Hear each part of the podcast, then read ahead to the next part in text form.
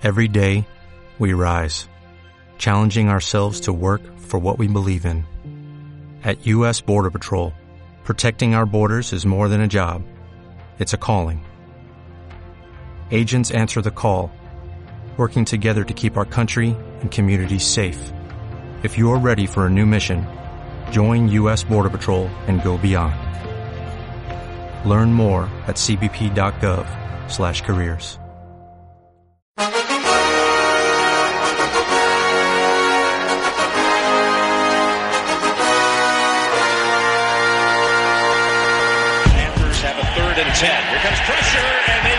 to him. The ball is out in the end zone, and it's recovered by Malik Jackson for the touchdown. Hit hard down the line. Diving stop by Prado. From one knee. Got him. Ho-ho! Yager battling behind the net. Jokin in there as well. Yager again. What a game he's had. Yager in front. Turns. He scores! And that's 700. El deporte americano en Living in America. Señoras y señores, esto es Living in America.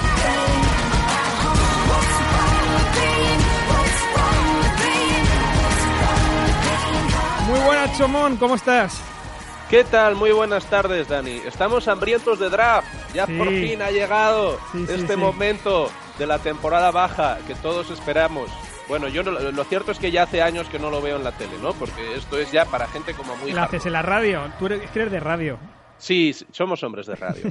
Y, y- y sobre todo, como han conseguido eh, la multiplicación de los panes y los peces, Dani, con esto del draft. Entonces, lo han expandido más allá de lo razonable, ¿no? Eh, Dentro de, de tres años, yo no sé si estaremos dos semanas resolviendo el draft, ¿no? A, a 15 picks por día. Oye, qué Es- bien. eh, Podríamos poner a Alfredo Martínez a, a retransmitir el draft. Esto sería ya Sí. este- la primera ronda, al menos, porque ya luego la, de, la, de la cuarta a la séptima, yo creo que Alfredo se nos vendría abajo durante cinco horas.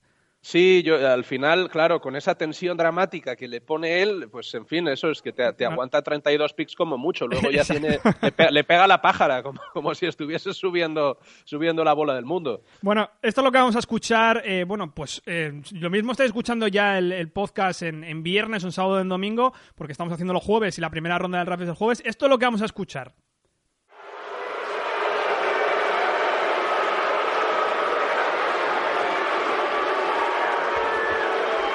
With the first pick in the 2016 NFL Draft, the Los Angeles Rams select Jared Goff, quarterback, California. So there it is. The Goff. Y va a ser, obviamente, a el comisionado Roy Budel salir abucheado en el Philadelphia Museum of Art y anunciar la primera ronda, como la, perdón, la primera elección, como anunció el año pasado para Los Ángeles eh, Rams. Este año es en Filadelfia, el año pasado que fue en. Chicago, ¿no? Es, es la única cosa que es segura de este draft, que Gudel va a salir pitado. Exacto. Para, bueno. empe- para empezar, porque es algo prácticamente sobre lo que ya ni siquiera hay apuestas, ¿no? Y además luego está el tema de que sea en Filadelfia, donde a la gente le gusta montar un espectáculo en las gradas, lo que no está, es- lo que no está escrito. ¿no? Recordemos que, que la propia gente de Filadelfia, ¿no? La ciudad del amor fraternal y todas estas cosas que intentan vender en las tazas de café, son los primeros que se ponen a lanzar bolazos de nieve a los Eagles cuando no juegan bien.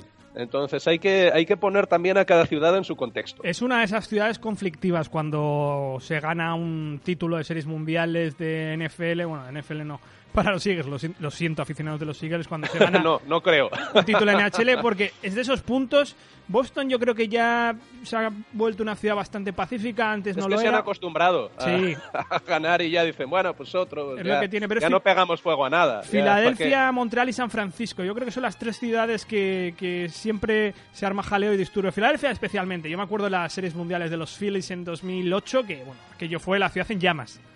Sí, sí, sí. Eh, ya te digo, es que el- ver- verdaderamente el carácter de los, de los fans deportivos de esta ciudad es, es eh, un poco tremendo, ¿no? Yo no sé si verdaderamente habrá mucha gente de Filadelfia en el, eh, en el auditorio, ¿no? Eh, Estoy inclinado a creer que no. Que en realidad lo que, lo que busca la liga, bueno, pues es llevárselo a sitios distintos, ir un poco aquí con la, la feria, ¿no? Ambulante.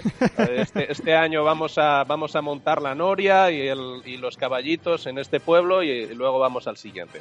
Es un poco sin sentido, ¿no? Eh, siempre era en, el, en, Nueva York, ¿no? En el Radio City Music Hall, siempre digo mal este nombre, no sé si he acertado esta vez. Correcto. Pero, pero bueno, desde hace unos años a esta parte, pues vivimos esta especie de, de, corte itinerante, ¿no? Eh, un poco estilo Edad Media. Es decir, allá donde va el comisionado se, se celebra el draft. un ya poco, está. Un poco feo, ¿no? Un poco feo. A ver, tampoco es cuestión de quejarse por todo y ya sabemos que aquí tenemos el pensamiento crítico bastante acentuado, pero es un poco feo ya ir un poco con la feria ambulante, como bien dices, con el draft, que es sacarle punta a algo que realmente, pues pues es lo que es, es que realmente es, parece un poco exagerado, está exacerbado sacarle punta a algo que es el draft, que no está mal montarle un espectáculo como lo hacían en el Radio City Music Hall en Nueva York los últimos años, su alfombra, su alfombra roja, su retransmisión, sus previas monumentales, sus mock drafts, pero ya empezar a llevarlo por todo el país como si fuera eso, un espectáculo del Cirque du Soleil, ya es un poco exagerado a mí me cansa. Yo no, me pregunto si el, si el motivo para hacer esto no será la búsqueda de un público un poco más amigable para Google, ¿no? Entonces, cada año lo hacen en un sitio y les va tachando ¿eh? de la lista. Dicen, no, aquí también me odian, no, aquí también me odian. Complicado. Y, va, pues sí, sí, sí, al final irá pues a sitios así como muy conocidos por ser muy eh, muy eh, muy easy going, ¿no? Igual acaba haciéndolo en Sausalito, toda la gente está, está muy contenta de vivir allí y claro, pues quién le va quién le va a buchear a Woodell en Sausalito. Bueno. Yo creo que es una gran candidatura para el draft del próximo año. Como no lo hagan en, en casa de su abuela, en pocos sitios no le van a, no, le van a buchar, pero acabarán llevándoselo a Los Ángeles y acabarán haciendo un gran espectáculo allí. Es decir, en Los Ángeles o, bueno, pues eh, o Las Vegas, si es que lo vamos a ver, si es que lo vamos a ver en Las Vegas, si es que hay que explotar esos mercados. Bueno, como no vaya a ser que vaya gente de mucha gente de Cleveland, que, raro me parece que se muevan los seguidores de los Browns, que tienen la elección eh, número uno, mucho defensive M, ya lo comentamos en, en los programas de los Combine es eh, verdaderamente yo creo que está un poco relacionado, ¿no? Los Combine son una especie de, mm, de, paso previo a todo este gran show que montamos, ¿no? Y, luego eh, vivimos la publicación de los mock drafts por todas estas mentes pensantes, eh, preclaras todas, del analismo de la NFL y entonces se ha convertido, yo creo que, que el mes de marzo eh, la gente rellena con una mano lo que es el, eh, bracket del, del, March Madness y con la otra su mock draft de hmm. primera ronda. Entonces hemos, hemos vivido una especie de, simbiosis entre dos, dos, fenómenos de estos de la predicción deportiva. La quiniela habitual. De, sí, de marzo a abril, porque ya lo del mock draft ya deja de ser un análisis. Yo sé que mucha gente lo hacéis y no sé si hay mucha gente en España que nos escucha siendo experto en NFL que, que, no se sienta ofendida, pero sí que veo que hay mucho mock draft eh, un poco al tanto, a ver qué sale, ¿no? A, lo aleatorio. Vamos a ir contando un poco qué es esto que va a ir por aquí y en todos esos mock drafts, por lo menos también los que comentan los expertos de la NFL, sale Miles Garrett como el defensive de Texas A&M como la primera elección para los Cleveland Browns, aunque bueno, no sabemos si Trubisky al final subirá hasta arriba del todo. Yo, bueno, digamos que el pick número uno del draft es el que tienes alguna posibilidad de acertar. Sí, el, único, el único. acertar alguna, alguna cosa después, bueno, a mí me parece como ciencia ficción, ¿no? Yo me maravillo con la gente que verdaderamente, pues, eh, pues eh, te acerta siete, ocho picks de la primera ronda. Me parece algo al alcance de muy pocos, sinceramente. Eh, efectivamente, el, el pick número uno está entre Miles Garrett una auténtica bestia eh, como, como defensive end de, Texas A&M y, eh, y, Mitchell Trubisky. Eh, la historia yo creo que verdaderamente está en dónde tiene más rotos Cleveland en, este, en este momento, ¿no? Bueno, y, es una larga lista, ¿eh? Sí, es, un, es una larga lista, pero yo creo que, que bueno, eh, siempre es eh, una, una, buena idea eh, construir un, un, equipo y luego ponerle un quarterback, ¿verdad? hemos visto ejemplos de lo contrario y, y no han acabado muy bien. Han, han drafteado buenos talentos como, como, como quarterbacks, luego pues finalmente no han sabido rodearlos del, del talento necesario o la defensa ha sido inconsistente. Eh, estoy pensando un poco en el, en el caso de los, eh, de los Lions, eh, ¿verdad? que verdaderamente, pues, pues a mí me parece que han estado muy, buen guarne muy bien guarnecidos en ataque durante todos estos años, pero claro, en fin, se, olvidaban de que hay que jugar también al otro lado del balón. Entonces, la recomendación, eh, por mi parte, que yo sé que los, los, los Browns la están esperando locamente, es eh, draftear a Miles Garrett. que, por lo menos por lo que la publicidad que se le esté dando, es uno de los mejores prospectos defensivos desde el año 2000, pero yo no sé si esto, yo creo que esto se llega a comentar todos los años. Esto es como el Madrid-Barça partido del siglo, ¿no? Que se iba comentando Sí, desde totalmente. el año 55. Claro. No sé qué, qué, qué- qué visión objetiva, si hay cierta objetividad en esto, de decir que Garrett es uno de los mejores prospects de los últimos 17 años. Eh, yo creo que la, la memoria es un poco corta, ¿no? En, en- en este, en este sentido y, y siempre nos juega, nos juega pasadas un poco, un poco regulares. Eh, recordemos, eh, Mario Williams llegaba con la misma etiqueta, Uh. exactamente. eh, como uno de los, eh, de los defensive ends que, que, bueno, que es que iban a revolucionar la posición, aquello iba a ser tremendo, ¿no? Y, y fue, ha sido un buen jugador, yo creo que Mario Williams, desde luego, eh, no va a ser Hall of Famer, ¿no? Ha tenido una carrera correcta, pero es que de, de un, primera de un primer pick de la primera ronda me parece que se espera algo más. Sí, ¿qué esperas de Trubisky? Trubisky, Porque, eh, a ver, le meten en. eh, obviamente, los, los Browns necesitan un, un quarterback y luego cae mucho hacia abajo en el, en el draft, sino porque ningún otro equipo básicamente necesita ahora mismo un quarterback más que los Browns en el número uno. Claro, yo creo que la opción que, que- que barajaban... Los Bills Era- es la otra opción, ¿no? Sí, pero, pero yo, yo lo, que, lo que he oído y me parece que tiene algún sentido es eh, Miles Garrett en, eh, en el primer pick y eh, luego eh, poder seleccionar, pues no sé si a Mahomes o al, al quarterback eh, de em, eh, Cuernos, el campeón nacional, de Sean Watson, eso. O, al, ah, o a Deshaun Watson, ¿no? que son otros quarterbacks que a mí me parece que, que también pueden funcionar muy bien, especialmente Deshaun Watson. Eh, es cierto que, que Trubisky parece que llega mucho más hecho, eh, parece que, mm, que pueda incluso casar mejor con la NFL, ¿no? Pero si verdaderamente le salen esas dos cosas a, a los, a los Browns en el primer día de draft, se pueden dar con un canto en los dientes hasta no dejar ninguno en su sitio. Oye, he visto por ahí en la lista al hermano de JJ Watt. TJ Watt, cosas- también, también un linebacker. Yo no sé si es tan bestia como su hermano que lo que ha demostrado en la NFL, llegado desde Wisconsin, era, me parece que llegó Sí, correcto. JJ Watt. Lo que ha demostrado en estos años en la NFL es que tiene una carrera de salón de la fama. Totalmente. En fin, es un poco el, el caso contrario al de Mario Williams, ¿no? Que acabábamos de, que acabábamos de comentar. Es, eh, es, un, es un prospecto impresionante, eh, verdaderamente TJ Watt. Eh, yo creo que tal vez vaya a sufrir un poco del síndrome del hermano pequeño, ¿no? Eh, recuerdo un poco el, el- el caso de, de Casey Matthews, cuando lo draftearon eh, los eh, Philadelphia Eagles, pues me parece que hace ya unos tres años, ¿no? Que llegaba con unas expectativas tremendas. Además, los Eagles, a mi parecer, se equivocaron y le pusieron desde, el- desde la primera semana de la temporada, cuando, en fin, estaba eh, todavía no, no demasiado listo ¿no? para el nivel de competición de la NFL y creo que ese puede ser un poco el, el problema al que se, se vaya a enfrentar eh, TJ Watt que por otra parte pues sí que llega con, con- con unas grandes expectativas eh, generadas por él mismo, ¿no? por su juego en la NCAA. A mí otro de los eh, jugadores que me gustan, que están por lo menos en los primeros puestos, en los cinco primeros puestos, y además que todo el mundo le pone en los Jacksonville Jaguars necesitados de un corredor, en Leonard, es Leonard Fournette, que le he visto en el LSU este año. Yo precisamente eh, sigo bastante la conferencia sureste y, eh, es uno de los jugadores que de hecho yo hubiera puesto un poco más arriba. Lo que pasa es que es verdad que ni, tan, ni Bears, ni, ni 49ers, ni Browns necesitan un corredor de sus características ahora mismo. Sí, ahí volvemos un poco a este debate clásico en el draft sobre si, si drafteas el mejor talento disponible o lo que tu equipo necesita, ¿no? Hay, eh, en fin, hay, escuelas de pensamiento de los dos, eh, en los dos sentidos. Los Packers, por ejemplo, son un ejemplo muy, eh, muy obvio de coger al mejor jugador disponible. Punto. Es decir, si, si tienes otro más, pues ya verás luego qué haces con ellos. Pero ellos siempre cogen a lo mejor, lo mejor que esté en su posición. Leonard Fournette a mí es uno de los running backs que, que más me gustan eh, del draft de los últimos años. Eh, no, no, sé si es el mejor o no el mejor y, y paso un poco de todas estas etiquetas. Pero lo cierto es que me encanta. Me encanta porque además es un running back que no parece que esté saliendo eh, del draft en el 2017. Es un running back de, de los 90. Exacto, es que ahí, ahí, es donde iba, por eso, por eso me gusta tanto. Ya sabemos cómo somos tú y yo de, de volver a las raíces. Es un, es un running back de los 90.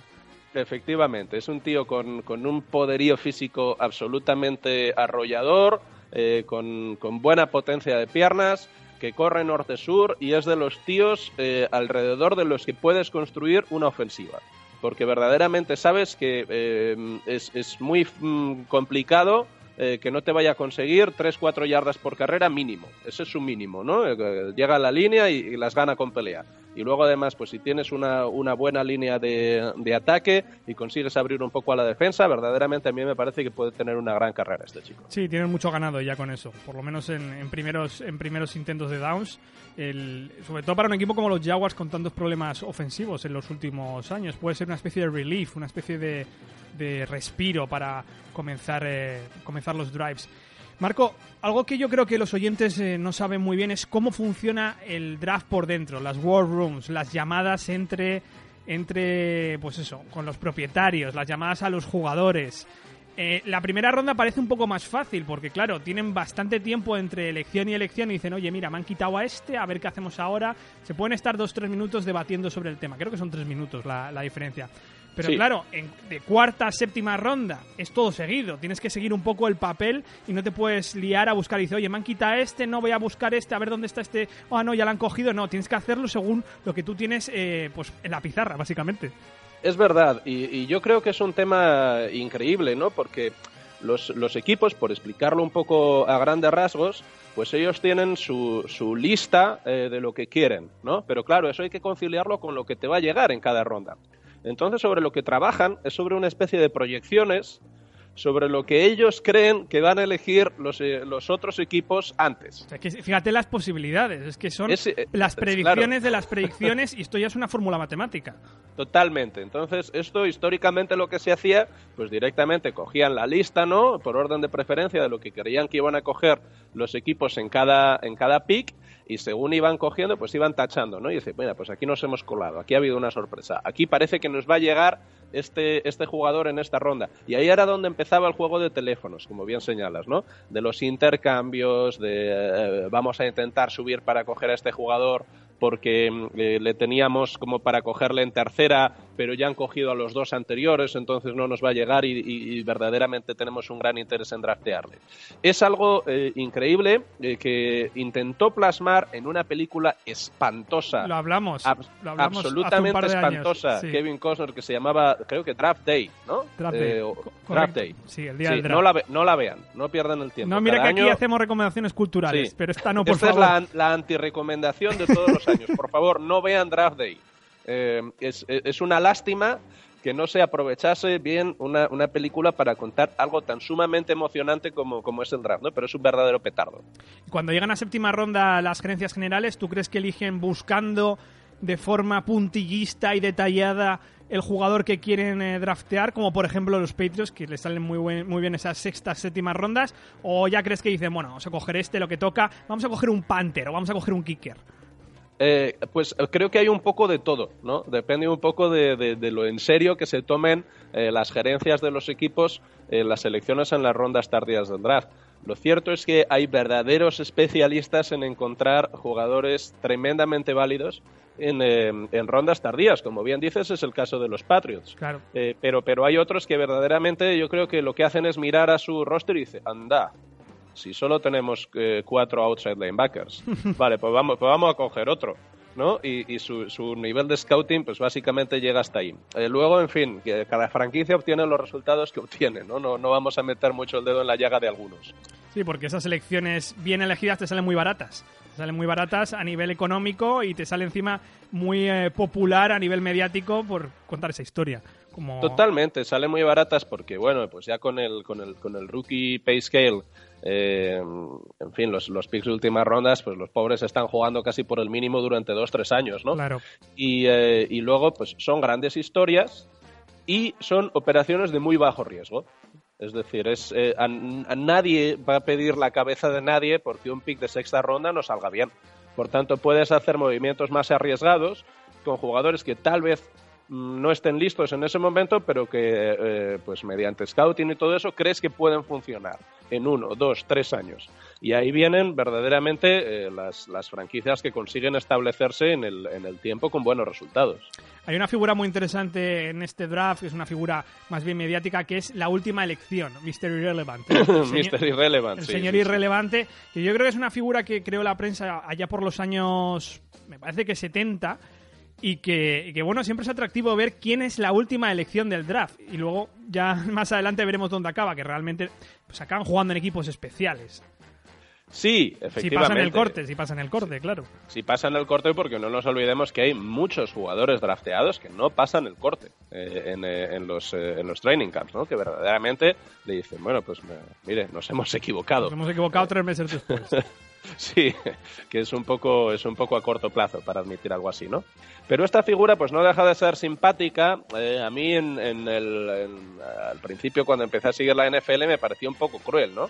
Decir, hombre, pues es que llamar a alguien el, señor irrelevante, eh, sobre todo después de tirarse pues eh, tres días esperando a ver si había suerte y alguien le drafteaba, es un poquito cruel, las cosas como son. Pero, pero bueno, ahora se le, se le ha vestido un poco de, de un cierto a- halo mediático, eh, lo llevan a Disneyland, como hacen con los, con los ganadores de, de Super Bowl, y yo creo que, que, bueno, verdaderamente eh, es el jugador de la séptima ronda al que más atención se presta Sí. muchísima más que a los otros 31. Por tanto, mira, eh, al final ni tan mal, ¿no? Eh, como lo hemos, lo hemos convertido en esta especie de, de- de celebración, eh, no, está, no está tan mal. Es además el, el pick número pues 250 y tantos, ¿no? De- Sí. Depende de si, de si ha habido algún pick que se haya quitado algún equipo, varía un poco en el 54, Los compensatorios, 52. sí, los Exacto. y, eh, y, y además eh, se hace, eh, yo creo que con un poco de coña, se anuncia el pick de Mr. Irrelevant dándole la camiseta con el número 250 y tantos, ¿no? Que es una, es una imagen siempre simpática. Hay una historia muy bonita de un Mr. Relevant del, del año 83, John Tuggle, que le eligieron los New York Giants, un jugador que, que se convirtió en un jugador obrero, en un, equipo, un jugador de equipos especiales de, de ese equipo de los Giants. De, yo creo que ya estaba Bill Parcells en aquella época, que es, eh, fue motivo de un documental o de un ESPN eh, 3430, uno de los shorts, que es más bien un reportaje de 10-15 minutos, jugador que falleció de, leucemia o de, no sé si fue leucemia o un linfoma en el año 86 y que era muy querido en el vestuario de, los Giants. Y eh, John Tuggle, es una historia eh, bastante bonita. Estabas hablando antes, Marco, de los jugadores que están ahí sentados esperando la llamada de que son elegidos. Hay una historia que, que es más que contada, que es la de Tom Brady esperando en su casa la llamada de... Pues él esperaba en primeras rondas en aquel draft del año 2000, si no recuerdo mal, y al final cayó en, sexta ronda. Yo creo que la sensación que tiene que tener muchos jugadores, los que no van allí al antes al Radio City Music Hall, ahora los, al, al- al- al pabellón de turno que organiza esto la NFL, los que están en su casa esperando esa llamada con esa tensión, ¿no? Ellos tienen la esperanza de que pueden entrar en la NFL y a medida que vas cayendo de rondas, te puedes quedar hasta fuera de rondas, ser un jugador undrafted. Sí, eh, es algo terrible, ¿no? Pero yo creo que, Dani, es muchísimo peor la gente que va al, eh, al, eh, al pabellón, ¿no? De turno. Joder, es que no nos, no nos olvidemos, por ejemplo, del caso de Aaron Rodgers. Es decir, que no estamos hablando de un jugador que luego haya sido un cualquiera, sino que es que él, él tuvo que esperar, eh, me parece que lo cogieron con el pick número 17 Sí. a, a- Rodgers en su momento. Y, y, obviamente escogieron a jugadores, pero tre- 37 veces peores y muchísimo más irrelevantes, eh, mucho antes que él. Ha habido muchos casos de este tipo eh, y además creo que es algo bastante común con los quarterbacks, ¿verdad? Eh, que. eh, pues mm, es una, es una posición que eh, acuden al draft con la necesidad de llenarla en primera ronda normalmente un, un número limitado de equipos y verdaderamente eh, puedes bajarte 15, 18 picks tranquilamente si las cosas no van un poco, un poco como te convienen. El draft de la NFL, siete rondas tenéis los próximos días para seguir, como le gusta hacer a Marco por la radio. Eh, creo que tú y yo mm, ya estamos en otro nivel con el tema del draft, ¿no? Eh, sí que lo seguimos de cerca, pero, pero toda la parafernalia nos sobra un poquito. Em, cada año. Sí, sí, porque es inacabable. Exacto. Es, es inacabable. Entonces, eh, pues sí, sigues, claro, los, los jugadores, los que has seguido en college, pues tienes interés por ver dónde acaban, para ver eh, un poco cómo seguirles al año que viene, ya con, ya con sus equipos profesionales en la NFL, pero uf, eh, cansa, cansa al final. Bueno, ¿qué vas a hacer este fin de semana? La semana pasada tuviste partidos, creo que tienes eh, además buena, eh, una cita bastante importante este fin de semana. Sí, con- bueno, lo con cierto es que estamos, estamos contentísimos porque, porque hemos llegado a la, a la semifinal por el, por el Campeonato Nacional Junior. Entonces, eh, pasado mañana salimos hacia Bilbao. Eh, tenemos que jugar contra el SID número uno nacional, que es Coyotes, allí en, eh, en su campo, en, en Santurce.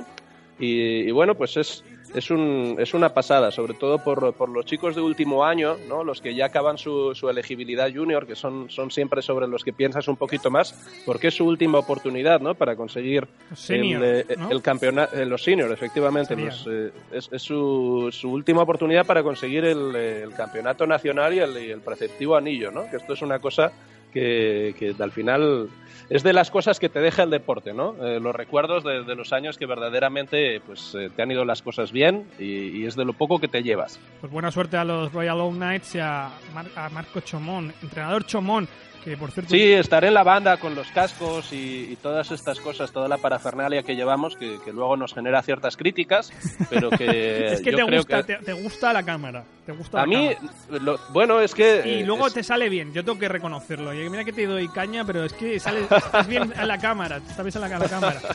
Pero ya sabes, Sí, sí. exponerse públicamente es lo que es lo que toca, es la, es así, la coña. lo aceptamos, es parte del juego y yo eh, nunca eh, me cortaré en absolutamente nada por dar importancia a los deportistas que tenemos, por dar importancia a estos chicos que trabajan una barbaridad y siempre vamos a intentar que jueguen en las mejores características posibles. Eso incluye toda la parafernalia de alrededor. Un gran proyecto el que se ha montado en Alcobendas en torno a Marco Chomón en los Royal Oak Knights, porque además me acuerdo cuando empezaste tú esto, que estábamos ahí en, en Onda Cero, me lo ibas comentando, y lo que ha ido creciendo en estos años, sobre todo lo que la sensación que me da, y he habla- he hablado con, con gente de fuera como Manu Marlasca, la- los valores que se están transmitiendo en torno al fútbol americano y en torno a la vida en, en ese equipo, en esa franquicia de Alcobendas.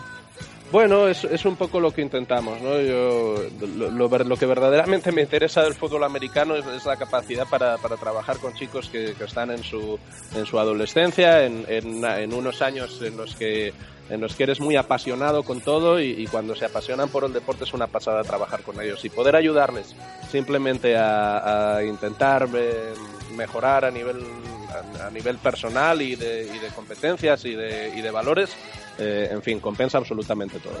Buena suerte, coach. Hasta la semana Muchísimas que viene. gracias. Hasta la semana que viene. Chao, chao. Y vosotros, nos vemos el próximo jueves. No dejéis de creer.